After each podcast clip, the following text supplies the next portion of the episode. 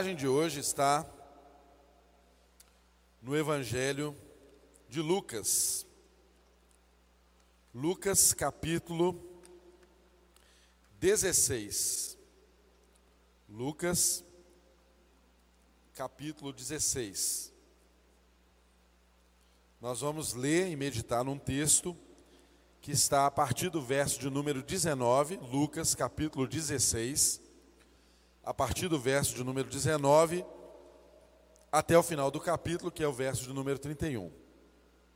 Então você em casa aí agora, se concentre, esteja inteiro conosco, juntamente com quem está aqui presente. Abra sua Bíblia, acompanhe conosco a mensagem do Senhor, que eu tenho absoluta convicção que vai abençoar a todos nós aqui nessa noite. Lucas, capítulo 16, a partir do verso de número 19. Lucas 16, verso 19 em diante. Está escrito aí: Havia um homem rico que se vestia de púrpura e de linho fino e vivia no luxo todos os dias. Diante do seu portão fora deixado um mendigo chamado Lázaro, coberto de chagas. Este ansiava comer o que caía da mesa do rico. Até os cães vinham lamber as suas feridas. Chegou o dia em que o mendigo morreu, e os anjos o levaram junto para junto de Abraão. O rico também morreu e foi sepultado. No Hades, onde estava sendo atormentado, ele olhou para cima e viu Abraão de longe, com Lázaro ao seu lado. Então chamou: Pai Abraão, tem misericórdia de mim. Manda que Lázaro molhe a ponta do seu dedo na água e refresque a minha língua, porque estou sofrendo muito neste fogo. Mas Abraão respondeu: Filho, lembre-se de que durante a sua vida você recebeu coisas boas, enquanto que Lázaro recebeu coisas más. Agora, porém, ele está sendo consolado aqui você está em sofrimento. E além disso, entre vocês e nós há um grande abismo, de forma que os que desejam passar do nosso lado para o seu, ou do seu lado para o nosso, não conseguem. Ele respondeu: Então eu te suplico, pai, manda Lázaro ir à casa do meu pai pois tenho cinco irmãos, deixa que ele os avise, a fim de que eles não venham também para esse lugar de tormento. Abraão respondeu: Eles têm Moisés e os profetas, que os ouçam. Não, pai Abraão, disse ele, mas se alguém dentre os mortos fosse até eles, eles se arrependeriam. Abraão respondeu: se não ouvem a Moisés e aos profetas, tampouco se deixarão convencer, ainda que ressuscite alguém dentre os mortos. Oremos. Pai, obrigado por Sua palavra. Nós te agradecemos porque ela é instrumento adequado para transformar as nossas vidas. A tua palavra nos transforma um pouquinho a cada dia, de glória em glória, vamos sendo formados à imagem do seu filho, Jesus. E esse é o nosso pedido nessa noite. Que o Senhor nos transforme um pouco mais à imagem e semelhança do seu filho Jesus nessa noite.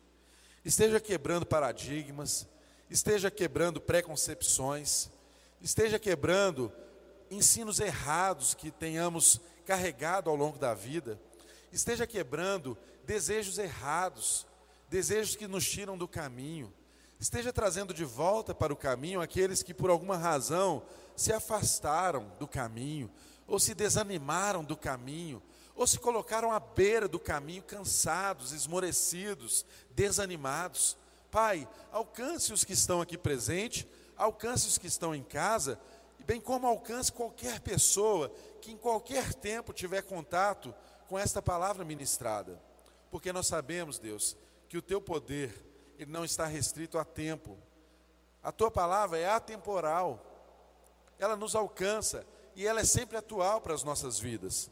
Nós pedimos ao Senhor que o teu espírito atualize essa palavra em nós. Fale conosco, Deus, como se fosse a primeira vez. Dá-nos ouvidos que ouçam a sua voz. Ministre sobre a vida do pregador, tire qualquer obstrução, qualquer impedimento que dificulte a nossa comunicação, bem como atue nos ouvidos das pessoas, Deus. Arranque os comichões, arranque, ó Deus, tudo aquilo que possa trazer um mau entendimento, tudo aquilo que possa trazer ruídos na comunicação da virtude da tua graça, Senhor. Faça-nos livres nessa hora, Deus. Livres para compreender a tua vontade, porque esse é o nosso desejo. E esse também é o desejo do Pai, que a vontade do Pai seja revelada através do Filho. E nós estamos aqui à mercê do Teu Espírito, para que Ele nos, conduza, para que Ele fale aos nossos corações.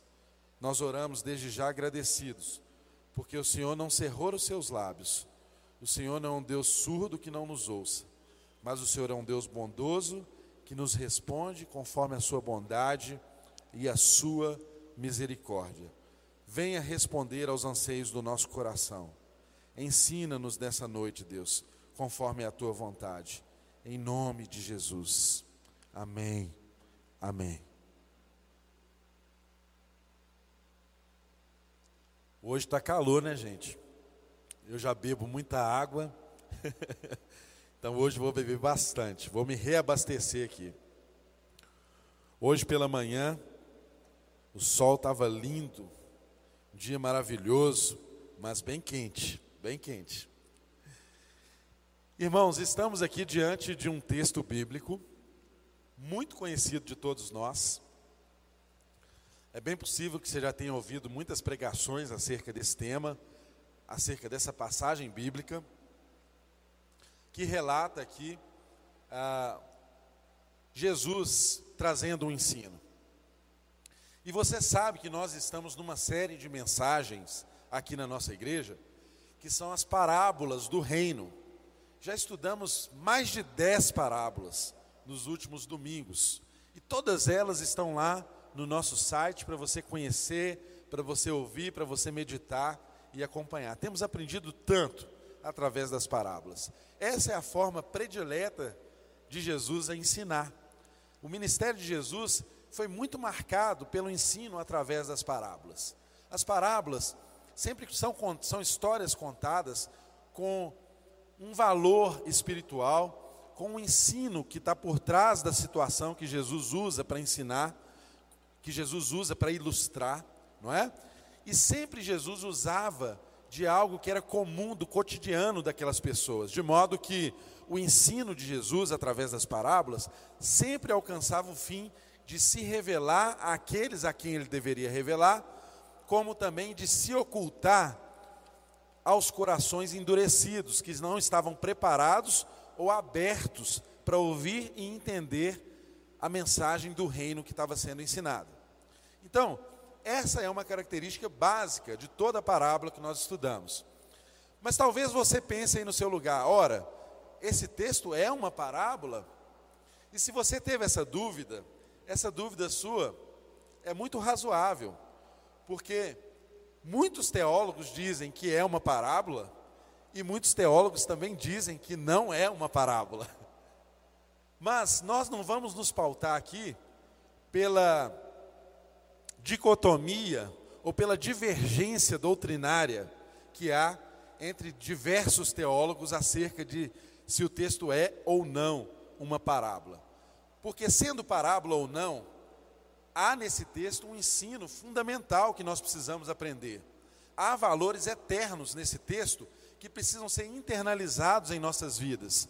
E por essa razão, nós vamos dar sequência nesse texto, sendo ele uma parábola ou não, é um ensino de Jesus. E tudo aquilo que Jesus ensinava e ensina tem o seu valor. Então, vamos compreender um pouco mais esse texto aqui no seu contexto, porque todo texto fora do seu contexto pode ser um pretexto Então, tenha sempre muito cuidado quando você se deparar com versículos bíblicos isolados do seu contexto. Nós precisamos sempre entender o que, que está em volta, no entorno. E quando se diz respeito ao ensino de Jesus e às parábolas, muito mais ainda, porque eu e você temos que nos transportar para aquele lugar, para aquele momento que Jesus ensinava e para a condição daquelas pessoas. Porque do contrário, nós corremos o risco de não conseguirmos fazer a transposição cultural para termos o um entendimento adequado do que, que é que Jesus estava ensinando naquele tempo para aquelas pessoas e de como que isso é um valor eterno que se aplica à minha vida hoje, porque isso é fundamental. Então, qual que era o contexto aqui desse texto? Jesus, no capítulo 16, ele já tinha ensinado através de algumas parábolas, mas o ambiente aqui qual era? Jesus estava cercado por fariseus. Tinha muita gente perto dele, tinha alguns fariseus ali perto dele. E para a gente entender esse ambiente, temos que retroagir um pouquinho no texto. Volta aí no mesmo capítulo 16, mas no verso de número 13, para a gente entender o ambiente de quando Jesus contou essa história, que pode ser uma história verdadeira, como pode ser também uma parábola. E no capítulo, no verso de número 13, está escrito aí uma palavra de Jesus dizendo assim: Nenhum servo pode servir a dois senhores, pois odiará um e amará outro, ou se dedicará a um e desprezará outro. Vocês não podem servir a Deus e ao dinheiro. Os fariseus que amavam o dinheiro ouviram tudo isso e zombaram de Jesus. O verso 15 diz: E ele lhes disse: Vocês são os que se justificam a si mesmos aos olhos dos homens, mas Deus conhece o coração de vocês Aquilo que tem muito valor entre os homens é detestável aos olhos de Deus. Depois de Jesus fazer essa advertência aos fariseus ali presentes, é que ele vai contar essa parábola ou essa história verdadeira que nós conhecemos aqui. Só a título de curiosidade, ainda que nós venhamos a pensar que seja uma história verdadeira, que não seja uma parábola, você poderia pensar assim: ah, mas como assim Jesus conta uma história verdadeira, falando de uma pessoa que já morreu, de outro que já morreu, um está num lugar que parece o inferno e outro está num lugar que parece o céu? Como que Jesus poderia contar isso? Gente, isso não seria limite para ele. Ele é o Criador dos céus e da terra, do universo. Ele é Deus. Para Jesus, o tempo presente, passado, futuro é uma coisa só. Então não, não haveria limite para ele se isso fosse de fato uma história real. Se o Lázaro realmente fosse um mendigo que morreu, se o rico realmente fosse um rico que tivesse morrido. Para Jesus não teria esse limite. Então percebam que sendo parábola ou sendo uma história real, para nós não tem importância, porque os valores ensinados aqui partem de um ser que é eterno, de um ser que é pleno, de um ser que é completo, de um ser que é testemunha da criação. Está muito além do nosso alcance, está muito além do que nós podemos imaginar. É Jesus que está contando isso, não é algo que um apóstolo está ensinando, é o próprio Jesus que contou essa parábola. E aqui, nesse ambiente, qual era então? Jesus falando para eles que ninguém pode servir a dois senhores. E aqui eu chamo a sua atenção, porque Jesus estava falando do amor ao dinheiro. Esse é um dos versículos mais fortes da palavra de Deus. Sabe por quê? Porque nesse versículo Jesus, ele eleva o dinheiro, as riquezas, a um status de Deus. A um status de algo que rivaliza com Deus. E nós sabemos que só há um Deus. Nós sabemos que só há um Deus. Todo-Poderoso. Mas o dinheiro é uma potestade, nós não podemos ignorar disso. A riqueza tem seus poderes. E é essa lição que Jesus está ensinando para esses homens aqui. Porque o texto também nos dá o contexto. Ele diz que eram fariseus avarentos, eram fariseus que amavam o dinheiro, que ouviam isso e zombavam de Jesus quando ele ensinou, quando ele falou disso. Eles ouviram o ensino de Jesus, zombaram Jesus. Mas eram fariseus avarentos, fariseus que amavam as riquezas, fariseus que amavam o dinheiro. Talvez você possa pensar assim: fariseu é tudo assim, né? Porque Jesus bateu muito nos fariseus enquanto exercia o seu ministério. Mas, na verdade, irmãos, havia muitos fariseus que também eram piedosos. Haviam muitos fariseus que não tinham amor tão grande ao dinheiro, que faziam boas obras com o coração certo, com a intenção certa. Havia. Mas Jesus está aqui nesse caso falando de alguns fariseus que eram amantes do dinheiro. Eles colocavam o dinheiro acima de Deus. Mas sabe qual que é o problema? É que os fariseus tinham a vida aparentemente muito correta. E esse é um problema que nós também enfrentamos. Às vezes, colocamos o dinheiro, as riquezas e os bens acima de Deus, mas temos algumas condutas socialmente aprovadas e socialmente até aplaudidas, de modo que ficamos escondidos atrás dessas condutas e as pessoas podem olhar para nós e a nossa avareza está escondida por trás daquilo que verdadeiramente somos, daquilo que governa o nosso ser, daquilo que governa o nosso coração, daquilo que para nós verdadeiramente é Deus. Essa é a questão posta. Porque os fariseus, eles ouviram Jesus e eles zombaram disso. E irmãos, há um livro muito bom, uma boa dica de leitura do James Smith, que o título dele é Você é aquilo que ama o poder espiritual do hábito. Ele traz alguns ensinos nesse livro, que eu até anotei algumas frases aqui para a gente trazer uma reflexão, que tem tudo a ver com esse texto bíblico que nós estamos estudando. Ele diz lá que pode ser que você não ame aquilo que você pensa que ama. Às vezes nós pensamos que amamos algumas coisas, ou às vezes nós somos condicionados a dizer que amamos determinadas coisas, mas de fato, lá no fundo, lá no âmago do ser, você não ama o que você diz amar. E esse parece que era um problema que esses fariseus avarentos tinham, porque aparentemente eles amavam a Deus, aparentemente eles serviam a Deus, aparentemente eles faziam boas obras, mas o que me vai no coração? Minha avó já dizia que coração é terra onde ninguém pisa, né? Quem conhece o coração do homem? Quem conhece o seu coração? Às vezes nós mesmos não conhecemos o nosso coração. Maldito o homem que confia no homem. Maldito nós, como homens, se confiarmos em nós mesmos, porque somos traídos até mesmo por nossos sentimentos às vezes pensamos que amamos algumas coisas que não, de fato, amamos. E ele diz que o nosso coração é moldado fundamentalmente por tudo aquilo que adoramos. E talvez sem perceber, somos ensinados a adorar deuses rivais em lugar do Deus verdadeiro.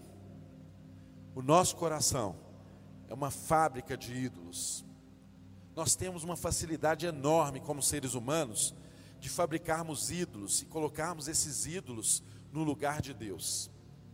E a riqueza, o dinheiro, os bens, as posses, exerce um fascínio muito grande na humanidade. E o coração humano pode nos levar enganosamente a esse lugar, de nós dizermos que amamos a Deus, quando na verdade o nosso Deus é o dinheiro, são as riquezas. Ele nos ensina aqui que a virtude ela está enraizada nos hábitos. Só que os hábitos estão enraizados nas afeições e as afeições enraizadas na adoração. mas nós adoramos a partir daquilo que nós amamos.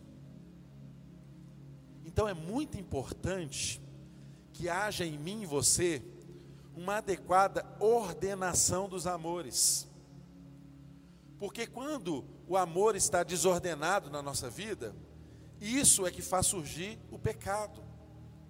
Se a virtude de um homem, se uma virtude cristã é os, os amores ordenados, o pecado na nossa vida é exatamente o contrário, a desordem dos amores.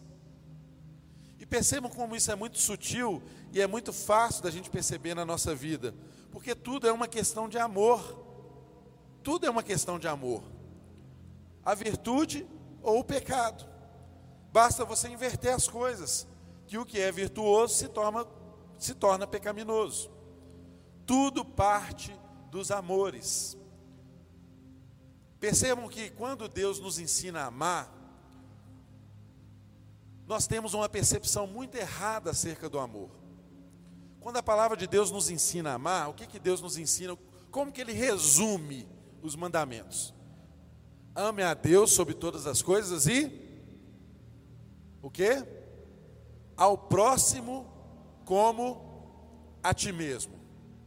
Isso resume todos os mandamentos, certo? Ok? Pois é. Então, pecar é inverter a ordem do amor. Sempre que nós não amamos a Deus sobre todas as coisas, e na segunda ordem não amamos o próximo como a nós mesmos, quando nós invertemos essa ordem, o pecado nasce na nossa vida, no nosso coração. E isso é tão importante, irmãos, da gente entender. Você que está em casa, é tão importante que você entenda isso, porque a desordem dos amores nos leva a uma vida constante no pecado. E nós aprendemos muitas vezes que nós precisamos, eu tenho certeza que você já aprendeu isso, que para você amar as pessoas, você precisa se amar primeiro. Não é verdade? A gente não aprende assim? Você tem que se amar para você poder dar amor às pessoas. Olha, não foi assim que Deus nos ensinou na palavra. Sabe por quê? Porque o amor próprio é o nascedouro do pecado original. A autocentralidade foi que fez o pecado nascer na história da humanidade. Aí você diz assim: ah, então eu não preciso me amar? Não, não é isso que eu estou dizendo. O que Deus está nos ensinando é que o amor por nós mesmos já é algo dado na criação. Você não precisa se esforçar para fazer isso. Você já se ama. Alguém que não se ama só pode não se amar por estar num estado doentio. Mas o, o ser humano, no seu padrão normal, ele já se ama. E o desafio do Evangelho, meu querido irmão, é nos fazer ordenar os amores na nossa vida. O desafio do Evangelho é nos fazer enxergar o próximo. O desafio do Evangelho é nos fazer enxergar Deus. Porque por nossa conta nós amamos sempre a nós mesmos. Por nossa conta, nós amamos nós sobre todas as coisas e a Deus em segundo lugar e que dirá o próximo em terceiro. Nós invertemos a ordem das coisas. E a inversão dos amores leva-nos a uma vida constante de pecado. Quando nós amamos a Deus sobre todas as coisas e ao próximo como a nós mesmos, os amores estão nos seus devidos lugares. Aí nós conseguimos enxergar o próximo. Aí a nossa vida, o nosso mundinho está além de nós mesmos. Porque do contrário, nós no centro, Deus ele serve apenas para ser um serviçal dos nossos desejos. Se nós estivermos em primeiro lugar, Deus é apenas um objeto dos seus desejos, é apenas aquele que realiza os seus sonhos. Raramente nós perguntamos para Deus quais são os sonhos dele. Nós queremos é contar os nossos sonhos para Deus, para que ele realize as nossas vontades. Você já perguntou para Deus qual é o sonho que ele tem acerca da sua vida? Qual é o desejo, a vontade dele projetada para você? Você já imaginou que tudo pode mudar na sua vida se você começar a viver os sonhos de Deus para você e não as meras expectativas que você tem no seu coração, a partir de uma adoração desordenada, a partir de um coração cheio de si mesmo, a partir de um coração cujo trono é ocupado por um ídolo, por um Deus falso e não pelo Deus verdadeiro? Porque um ídolo pode ser os meus desejos, um ídolo pode ser o meu trabalho, um ídolo pode ser a minha profissão, um ídolo pode ser o meu filho, pode ser uma família legal que se torna um ídolo para mim. É errado ter essas coisas? Não. Mas os amores precisam ser ordenados. Quando nós amamos a nossa família mais do que Deus, você pode ser socialmente aceito como um bom pai, como uma boa mãe, mas você não está fazendo a escolha que Deus nos chama a fazer. A escolha de Deus é ame ao seu Criador acima de todas as coisas. Ame ao seu Criador mais do que você mesmo. Ame o seu próximo como a ti mesmo. Por que, que ele não mandou você amar você mesmo? Porque isso já, já é dado, já é da nossa natureza. Se você exercer amor para com o próximo como você já se ama, o mundo fica muito diferente. Os nossos olhares mudam, as nossas percepções mudam. E nós estamos falando de um texto aqui cujos olhares precisam ser trabalhados. Porque veja bem, o que o texto nos ensina. Havia um homem que se vestia de púrpura e de linho fino e vivia no luxo todos os dias. Diante do seu portão fora deixado um mendigo chamado Lázaro, coberto de chagas. Este ansiava comer o que caía da mesa do rico. Até os cães vinham lamber as suas feridas. O texto inicia dizendo que havia um homem rico que se vestia na fina estampa, usava linho e púrpura, roupa cara, luxo, comia do bom e do melhor, vivia o luxo, e o texto ainda diz: vivia no luxo todos os dias. Todos os dias. Agora você pode estar pensando aí, o que, que Deus tem contra luxo? O que, que Deus tem contra riqueza? O que, que Deus tem contra viver, comer bem nessa terra, desfrutar das coisas boas dessa terra? Será que Deus tem alguma coisa contra gente rica? Porque afinal de contas, esse texto mostra que o mendigo foi para o céu e o rico foi para o inferno. Será que Deus tem alguma coisa contra a riqueza? De início, eu quero te dizer uma coisa, preste bem atenção. Jesus está combatendo não o mero fato de ser rico ou de ser pobre, Jesus está combatendo a avareza do coração humano. E a avareza do coração humano não é privilégio de gente rica. Tem gente miserável que é avarento, que tem apego às coisas materiais, que tem apego às riquezas. Tem gente muito pobre, tem gente muito pobre que cujo Deus da vida dele é bens e riquezas. São os bens e riquezas. Tem gente miserável que o que está no centro da vida dele é uma avareza enorme que faz o dinheiro ser o primeiro lugar na vida dele. E você também encontra gente rica que tem posses, mas as posses não o têm. Ele tem posses, mas o coração dele não está naquilo que ele possui. Ou seja, ele é rico, mas não é avarento. Percebam que o que Jesus está fazendo aqui não é uma sedição, não é uma divisão de categorias de pessoas. Jesus não está aqui ensinando que ele faz acepção entre ricos e pobres. Não. Ele está dizendo que ele faz acepção entre avarentos e não avarentos. O que ele está dizendo é que para ele importa a ordem dos amores. O que ele está dizendo não é que o rico tem lugar no inferno e que o pobre tem lugar no céu. Não é isso. O céu é povoado de ricos e pobres, o inferno também é povoado de ricos e pobres. Tudo depende do que me vai no coração. Tudo depende das escolhas que nós fazemos dos deuses que nós entronizamos, e o nosso coração é verdadeiramente uma fábrica de ídolos. O tempo inteiro nós fabricamos ídolos no nosso coração. E esse homem tinha um ídolo no coração dele. Porque quando nós falamos de luxo, cá para nós, você gosta de luxo? Balança a cabeça assim para eu saber se você está comigo aqui. Você gosta de um luxo? Vem me dizer, você não gosta daquela semaninha, pelo menos uma vez ao ano, que você vai para um resort, all inclusive, que você está na beira da piscina, você virou o pescocinho assim para o lado, você nem está pedindo nada, já tem um garçom do seu lado falando assim, suco de laranja, suco de frutas vermelhas, qual que é a sua preferência, qual a bebida que você quer, que o senhor quer. Hã? Gosta ou não gosta? Se você não gosta, nós não nos identificamos nesse ponto, porque eu também gosto disso. A gente até fala que todo mundo merecia pelo menos uma semana de rei, né?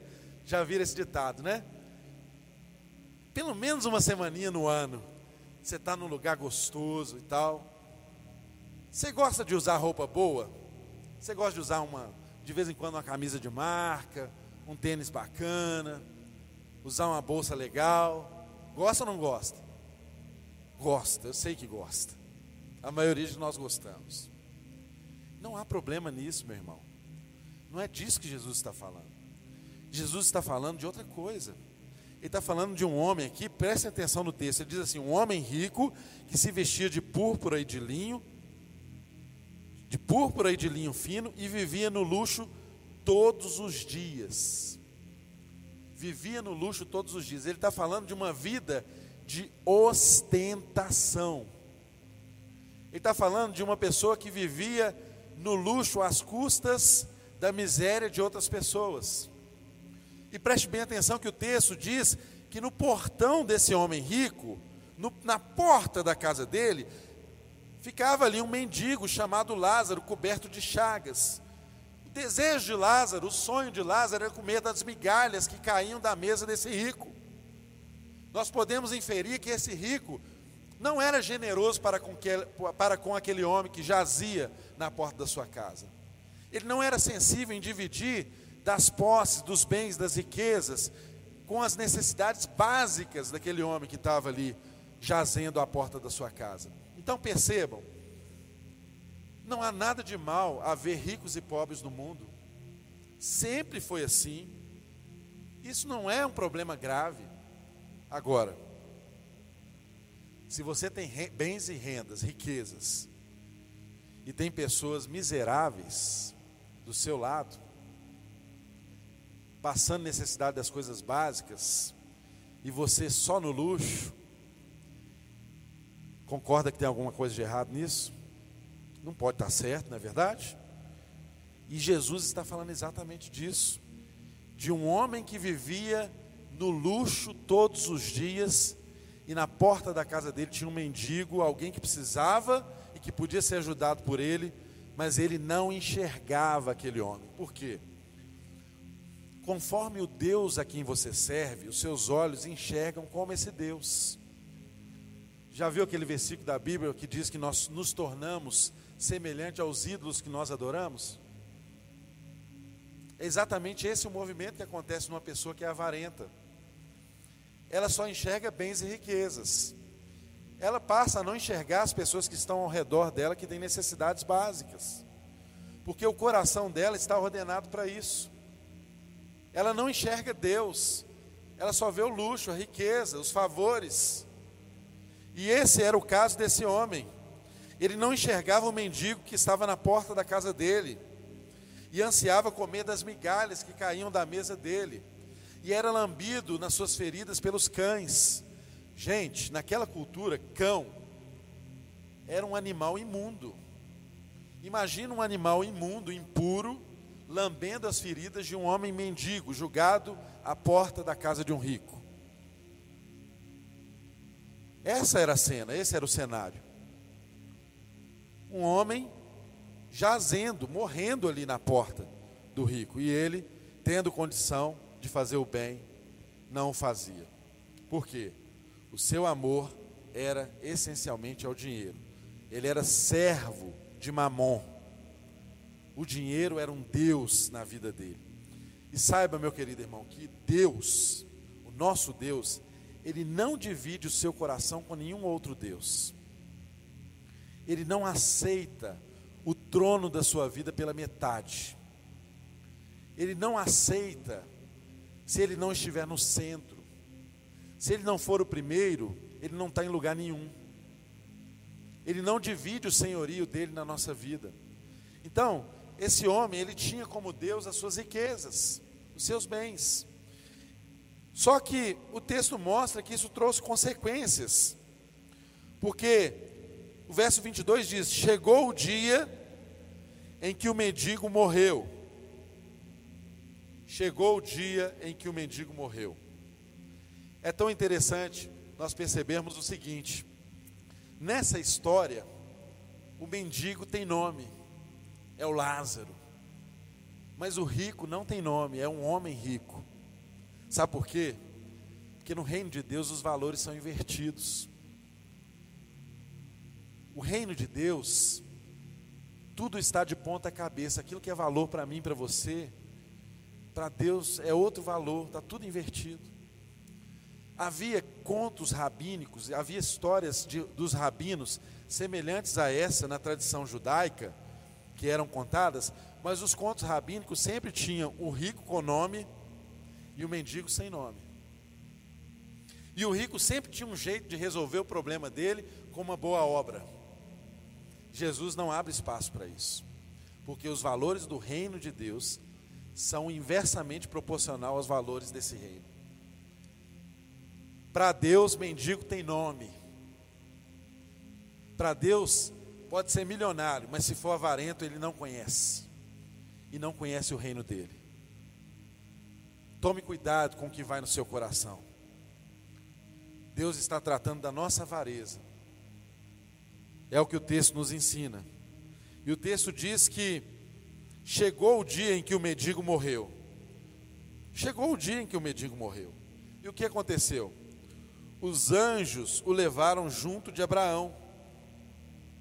E logo em seguida diz que o rico, sem nome, o rico inominado, também morreu e foi sepultado. Muito provavelmente, o Lázaro mendigo nem sepultado foi. Pode ser que ele tenha sido julgado no lixão e tenha apodrecido ali, tenha sido comido pelas aves. O rico teve sepultamento, teve velório, pompas. Mas é muito importante eu e você percebermos uma coisa: a morte é a maior niveladora da humanidade. Mendigo e rico morre do mesmo jeito. Chegou o dia, chamou a senha, vai do mesmo jeito. Vai do mesmo jeito. E meu querido irmão, caixão não tem gaveta. Você não leva nada. Lázaro não tinha nada para levar. O rico, ainda que tivesse o mundo inteiro, ele não levaria nada, absolutamente nada. Isso nos leva a refletir: o que é que nós fazemos na terra que pode acumular tesouro no céu? O que é que eu e você podemos fazer, como Jesus nos orienta, a juntarmos tesouro no céu e não na terra, onde a traça, a ferrugem come e o ladrão rouba. Ajuntemos tesouros no céu. Que tipo de bem precioso é tesouro ajuntado no céu? Essa reflexão tem que chegar ao nosso coração, porque isso diz respeito ao rumo da sua vida. O que, que você está fazendo com sua vida? O que, que você está fazendo com aquilo que Deus coloca nas suas mãos? O que, que você faz com os recursos que Ele te dá? Com os bens que Ele coloca em suas mãos? É simplesmente para o seu luxo, para o seu conforto, para o seu prazer? Pergunto para mim e para você: será que não tem um Lázaro jazendo à sua porta? Será que não tem alguém mendigando no seu portão? Talvez não seja uma mendicância de alimento, Talvez tenha alguém mendigando atenção. Talvez tenha um mendigo à sua porta querendo os seus cuidados, a sua presença. Quem sabe Deus não pode falar ao seu coração de alguém que está ao seu redor mendigando um curso profissionalizante e você pode abençoar e pagar o curso dessa pessoa e abençoar essa vida. Quem sabe não tem alguém ao seu redor que precisa de algo que você tem, e você pode fazer o bem por essa pessoa. Às vezes não tem um Lázaro lá ferido na sua porta, com chagas, com feridas abertas e um cão lambendo as suas feridas. Mas se eu e você olharmos com os olhos de Deus, a gente vai começar a enxergar a miséria do mundo. E eu sei, você não pode, com seus recursos, resolver todos os problemas do mundo. Mas você também não pode se esconder atrás dessa frase e dizer: o mundo tem muitos problemas, eu não consigo resolver todos eles. Há uma mendicância à sua porta que você pode resolver sim. Você pode fazer alguma coisa. E curiosamente, nessa cultura em que o cão era imundo e lambia as chagas do Lázaro, mendigo, curiosamente, nos dias de hoje, nós temos um tratamento com os cães completamente diferente, não é verdade? Cão para nós não é animal imundo. Tem muita gente que dorme com cão, que beija o cão, que leva o cão no psicólogo, não é mesmo? Que gasta 100 reais no pet shop com o cão, para tomar um banho fazer uma tosa. Você não gasta isso nem no salão com você cortando cabelo, mas com o seu cãozinho você faz. Mas às vezes esse mesmo tipo de pessoa vê alguém com necessidade, não tem coragem de ajudar. Qual a mendicância que tem batido na sua porta? O que, que anda nos portões da sua casa? Que, que anda à porta da sua vida?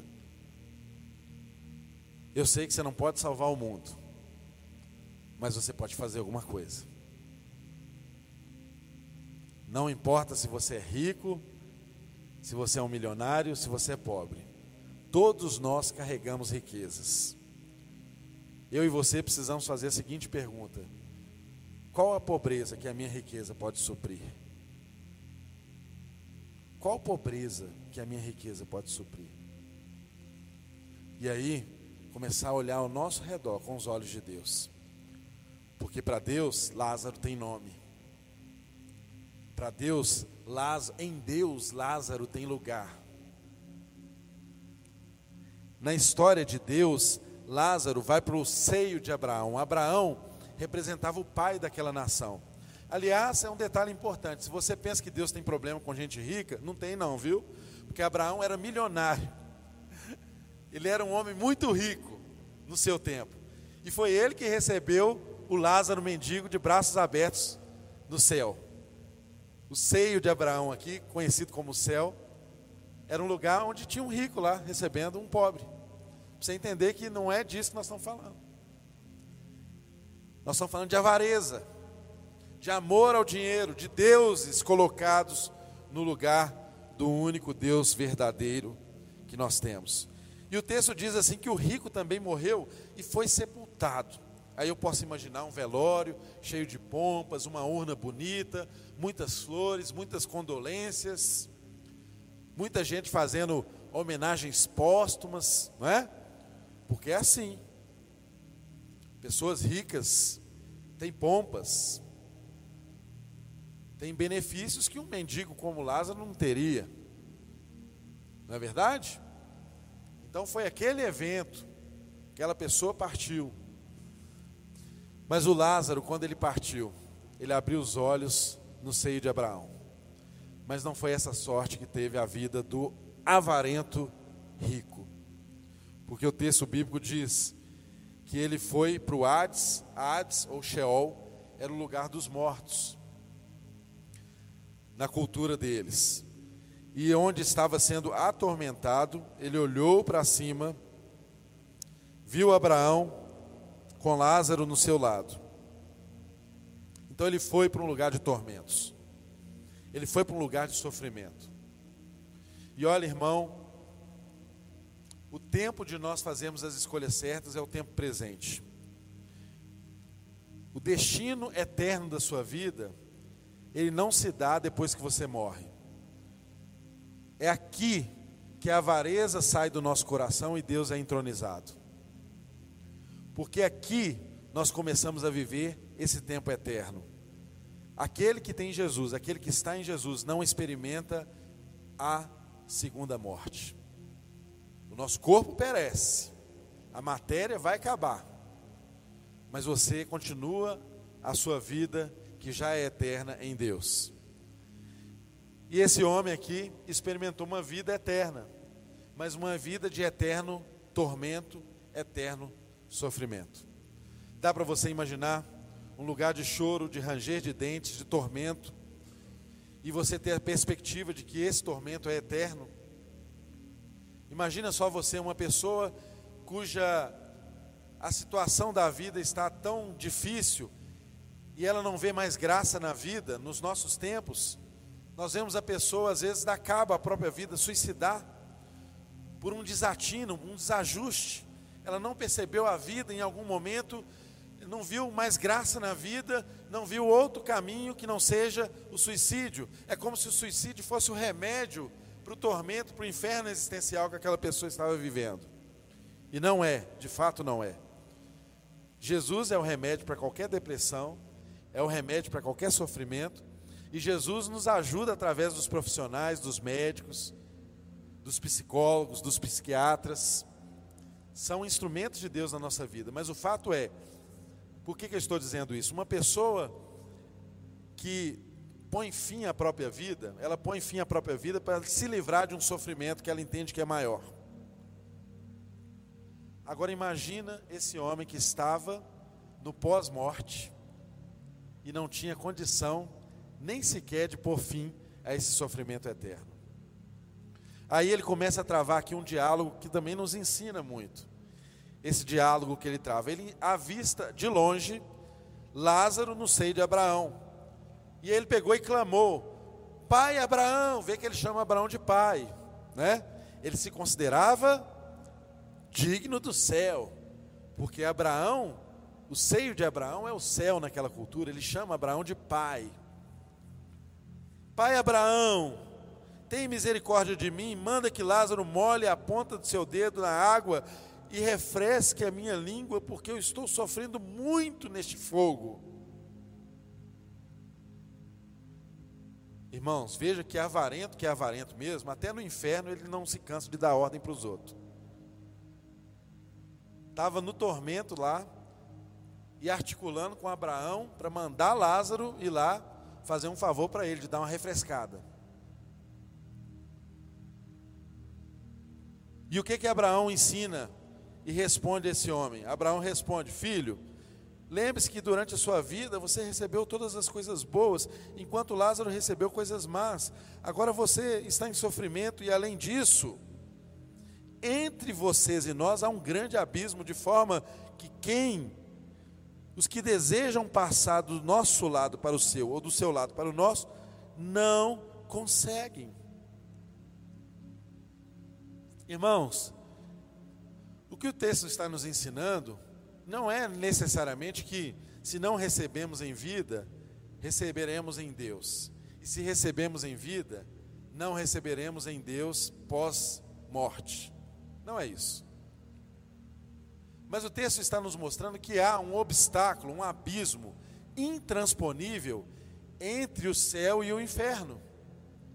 De modo que essa decisão de estar no céu ou no inferno não pode ser adiada para depois. Porque Deus já fez a decisão por mim e por você. Antes da fundação do mundo, o sacrifício de Jesus já era conhecido e já produzia efeitos sobre nós. Se o Espírito de Deus falar hoje no seu coração, não endureça o seu coração. Entronize Deus no seu coração, porque essa é uma decisão que tem repercussões eternas. O que Abraão está dizendo para esse homem rico aqui? Olha, eu não posso fazer mais nada. Há um obstáculo, há um abismo intransponível onde, entre onde você está e onde nós estamos. Nós não podemos ir para aí, você não pode vir para cá. Está acabado. Mas ele não se contenta com isso, e ele diz assim: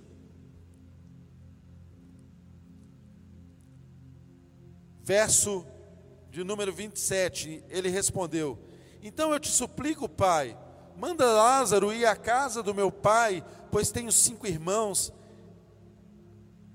Deixa que ele os avise, a fim de que eles não venham também para este lugar de tormento. E Abraão responde a ele: eles têm Moisés e os profetas, que os ouçam. Percebam, ele dá uma segunda ordem. Olha, se não pode vir aqui me aliviar, manda o Lázaro voltar lá e avisar minha família. Porque aí meus irmãos, meu pai, na casa do meu pai, eles não virão para o mesmo sofrimento que eu estou. E o que que Abraão responde a ele? Não. Eles têm Moisés e os profetas que os ouçam. E o texto continua dizendo: Não, pai Abraão, disse ele, mas se alguém dentre os mortos fosse até eles, eles se arrependeriam. E Abraão respondeu: Se não ouvem a Moisés e aos profetas, tampouco se deixarão convencer, ainda que ressuscite alguém dentre os mortos. Primeiro ponto, Jesus está mostrando aqui claramente que não há uma base bíblica para a doutrina ou para o ensino da reencarnação ou de se falar com os mortos, não é? Jesus está mostrando isso claramente aqui, que é incomunicável, esses mundos são intransponíveis, são incomunicáveis. A doutrina bíblica que existe é a da ressurreição. Por isso que Lázaro diz, por isso que Abraão diz, olha, ainda que alguém ressuscitasse, porque a Bíblia fala de ressurreição, de ressurgir. A Bíblia não fala de reencarnação, fala de ressurreição. Ainda que alguém ressuscitasse e o dissesse, eles não iam acreditar. Ele já tem a lei e os profetas, ouçam-os. Quando diz eles têm a lei e os profetas, o que que Abraão está dizendo e o que que está sendo ensinado a nós? Olha, vocês têm a Bíblia, vocês têm o ensino bíblico. Para eles, a lei e os profetas era a Bíblia deles naquela ocasião. Ou seja, Deus está nos ensinando que tudo que nós precisamos para conhecer a revelação de Deus já está ao nosso alcance, já está à nossa disposição. Não é necessário Deus mandar alguém do mundo dos mortos para nos ensinar essas coisas, já está ao nosso dispor. Mas, Abraão diz ainda mais. Ele fala: ainda que viesse alguém e ressurgisse, eles não aceitariam. E olha que Abraão estava predizendo algo que aconteceu um pouco depois. Porque Jesus foi morto e Jesus ressuscitou. E até os dias de hoje, muitos ainda não o recebem. Muitos ainda não acreditam muitos ainda não acreditam que há céu, que há inferno, que o nosso destino eterno é decidido aqui, nesse tempo. Eu sei, meu irmão e minha irmã, que eu e você estamos submersos, submetidos a uma cultura extremamente hedonista. Somos bombardeados por uma cultura hedonista, uma cultura que nos ensina que devemos ter o máximo de prazer na vida e o mínimo de sofrimento. E aí nós somos bombardeados por uma cultura que o tempo inteiro nos faz acreditar que nós precisamos extrair o máximo dessa terra. E a verdade é que se eu e você vivemos aqui nessa terra como se essa terra fosse o último lugar, nós vivemos desesperadamente, os mais desesperados dos homens somos nós. E sabe qual é o desespero? O desespero não é ficar arrancando o cabelo. Desespero é a pessoa que não tem esperança, que não espera nada no porvir. Qual que é o desespero dela? É olhar para o mundo como algo que ela precisa extrair tudo, o máximo. E aí é o máximo do prazer e o mínimo do sofrimento. É toda a farra possível, é todas as mulheres, são todas as mulheres possíveis, todos os homens possíveis, toda a forma de prazer possível. Isso é uma concepção, isso é uma visão de mundo, isso é uma cosmovisão que orienta o nosso pensamento. Você o tempo inteiro é bombardeado por essa ideia. Uma cultura hedonista, uma cultura do prazer, uma cultura que se alimenta da indústria do entretenimento. Nós não ficamos sem entreter. E você é ensinado por pessoas que têm essa visão de mundo. O cara que escreve o livro que você lê, o cara que grava o filme que você assiste, o cara que faz a propaganda que te influencia, o cara que escreve a novela que você assiste. Ele não tem uma visão de mundo cristã. Ele tem uma visão de mundo hedonista. E aí, querendo ou não, esses valores vão internalizando em nós e nós caminhamos pela vida como verdadeiros avarentos, porque a avareza nos é ensinada o tempo inteiro. E aí junta a fome com a vontade de comer, porque já há no nosso coração um apetite desordenado de fazer a nossa vontade. E o Evangelho é o poder de Deus para a salvação de todo aquele que crê. A nossa salvação no Evangelho está exatamente calar o nosso desejo de ser o primeiro, calar o nosso desejo de primazia. É isso que o Evangelho faz conosco. Porque eu e você temos sim o desejo de sermos o primeiro em tudo. Desde criança.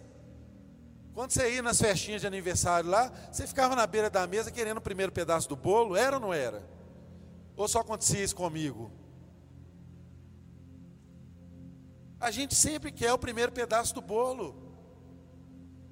E a gente caminha pela vida assim, tudo nosso, tudo para nós, tudo primeiro nós, nós no centro. Deus não divide o trono da vida com absolutamente ninguém. O céu é um lugar de valores invertidos. E meu querido irmão, minha querida irmã, se você não tiver essa compreensão, o céu pode ser um lugar muito desagradável para você. Porque o céu é o lugar onde a vontade de Deus prevalece. E quando Jesus nos ensinou a orar, ele nos ensinou exatamente uma oração que clama por inversão de valores.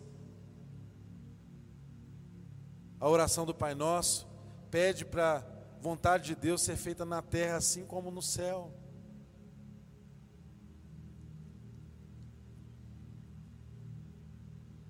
Esse é o nosso drama.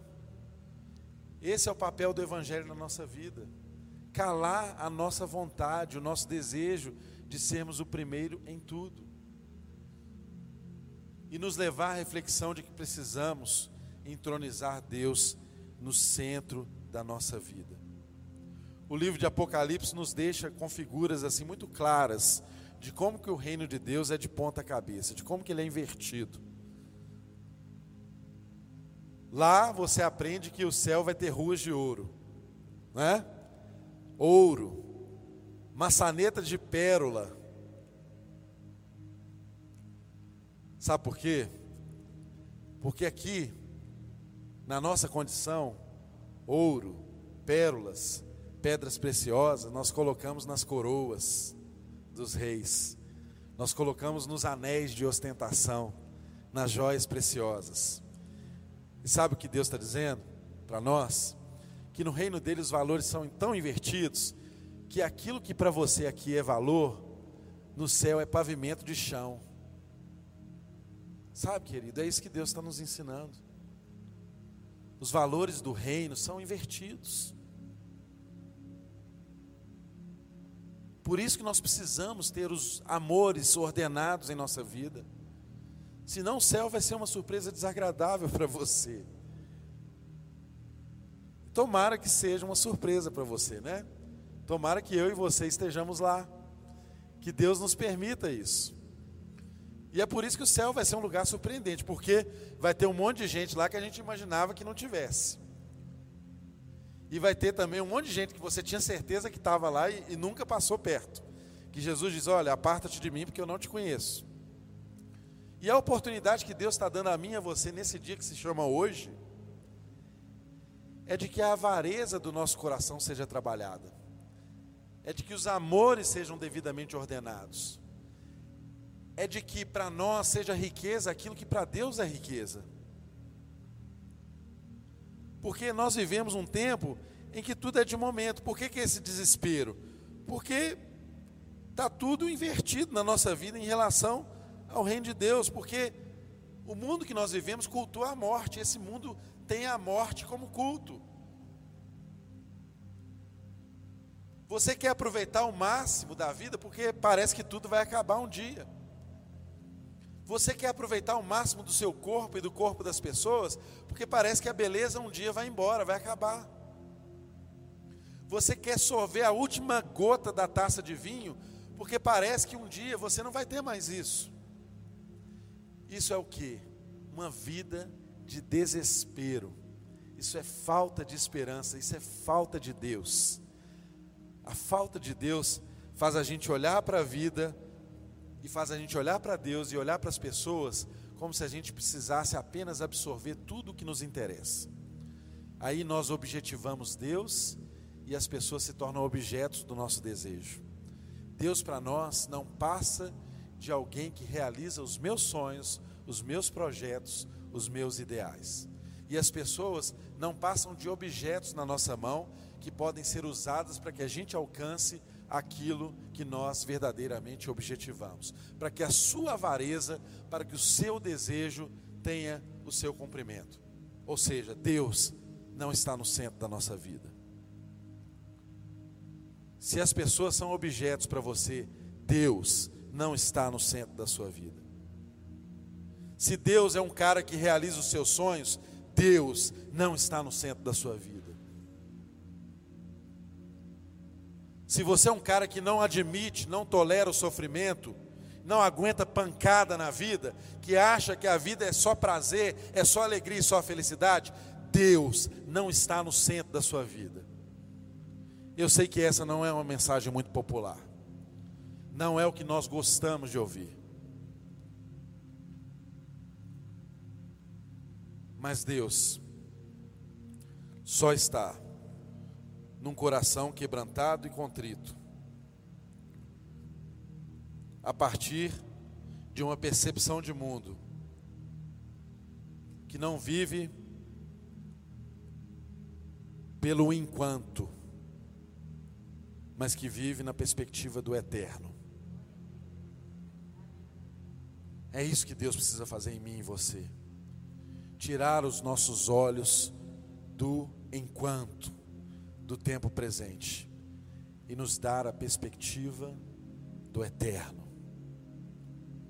Quando enxergamos com os olhos da eternidade, os nossos valores mudam, os nossos amores mudam, somos ordenados segundo Deus. E aí, o que Deus gosta passa também a ser o nosso gosto. O que é valor para Jesus passa a ser valor para nós.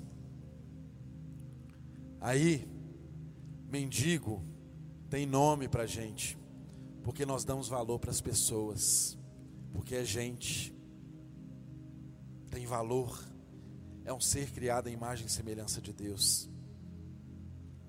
E aí, você não precisa mais, nessa vida louca, ficar correndo de um lado para o outro, trabalhando incessantemente, largando a sua família, não vendo seus filhos crescerem, não tendo tempo para sentar à mesa, para conversar, para fazer refeição junto, porque você precisa trabalhar para ganhar dinheiro, para ficar rico, e isso nunca acaba.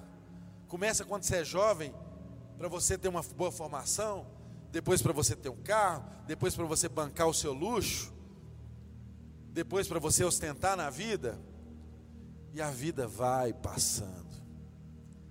A vida está passando.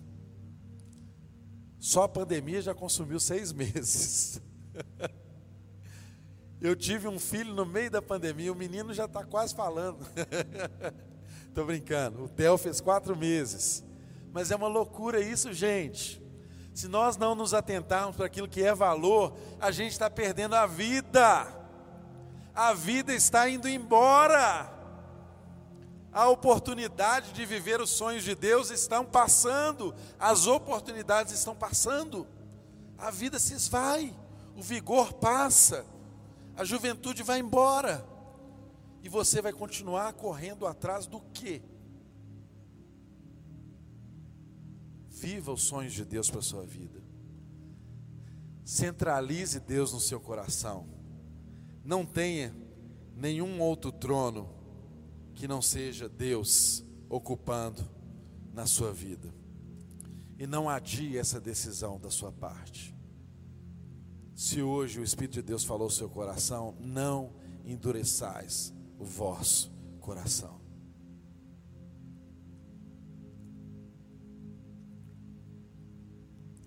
Se você puder sair daqui nessa noite sabendo que Jesus atribuiu a esse homem um crime, que foi deixar o Lázaro morrer de fome, enquanto ele poderia ter evitado, poderia ter atendido, poderia ter atendido Lázaro.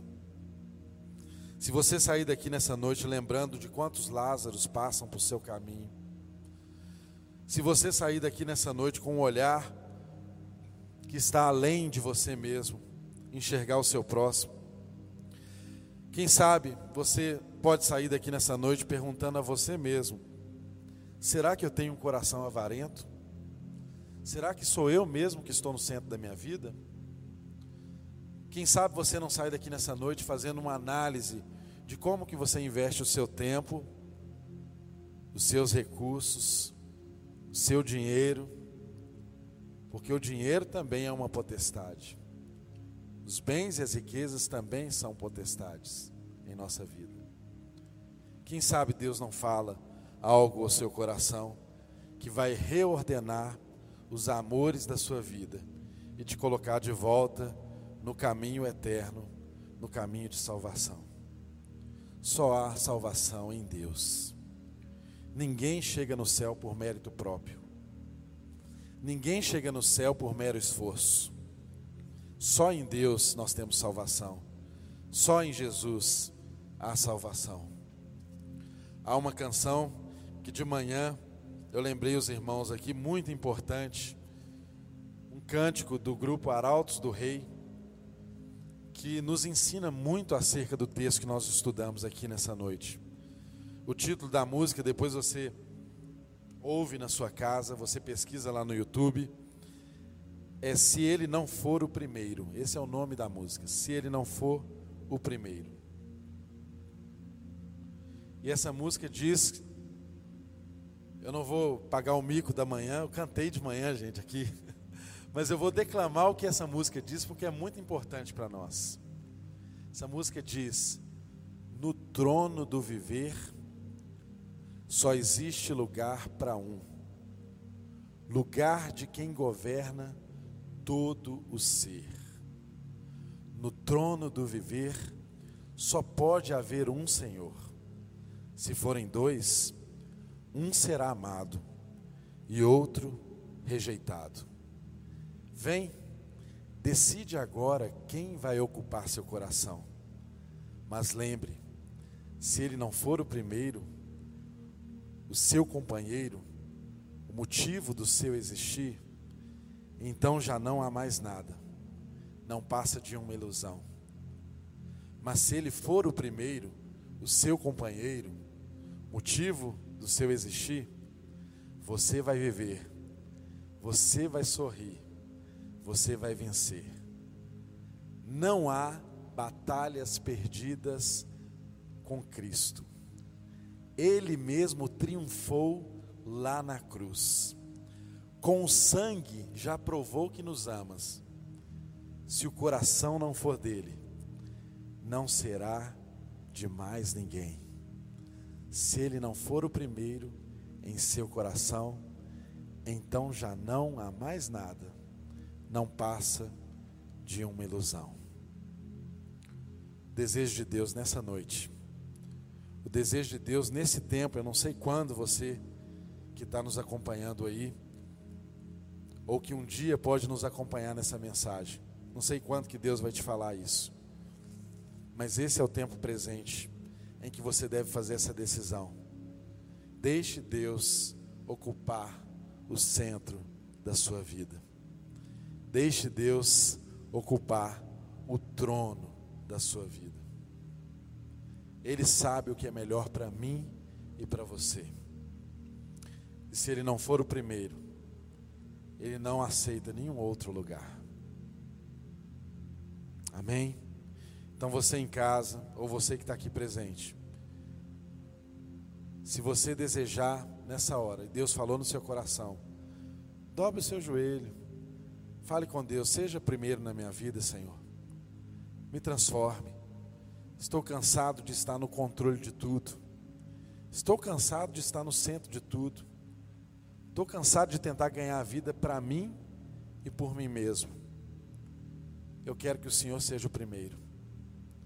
Tome a minha vida, cuide de mim, faça os seus sonhos se realizarem em mim, que os teus sonhos sejam os meus sonhos, mude o meu olhar, reordene os meus amores, faça-me amar aquilo que o Senhor ama. Ah, querido, eu tenho certeza absoluta que se houver essa oração no seu coração, se você confessar Cristo como Senhor da sua vida, o dono do trono do seu viver, você está tratando do seu destino eterno. Tudo há de mudar. Há alguém que está entre nós que gostaria de fazer uma oração e gostaria que nós orássemos juntos com você, dizendo assim: Jesus, seja o centro da minha vida, seja o dono da minha vida. Se tiver alguém aqui no nosso meio nessa reunião, pode levantar sua mão que eu vou orar com você. Se você está em casa nos acompanhando e quer fazer essa oração, levante a sua mão também. Eu não estou te vendo, mas Deus está te vendo. E Ele te vê por dentro, Ele sabe aquilo que determina o seu coração nessa decisão. Porque Ele mesmo é quem efetua em nós tanto querer quanto realizar. Vem, decide agora. Quem vai ocupar o seu coração? Só Ele pode ser o primeiro. Amém? Que Deus nos abençoe, que Deus nos guarde, que Deus nos conduza em paz. Que você tenha a melhor semana da sua vida. Em nome de Jesus, vá na graça do Senhor, que o Espírito de Deus te conceda toda a paz, toda a graça e toda a alegria de estar naquele que te garante eternamente. Vá na graça, vá na paz do Senhor. Você que está em casa também, vá na graça. Fique com a graça de Deus, em nome de Jesus. E lembre-se: se Ele não for o primeiro, Ele não tem outro lugar. Ele só aceita ser o primeiro. Que Deus te abençoe.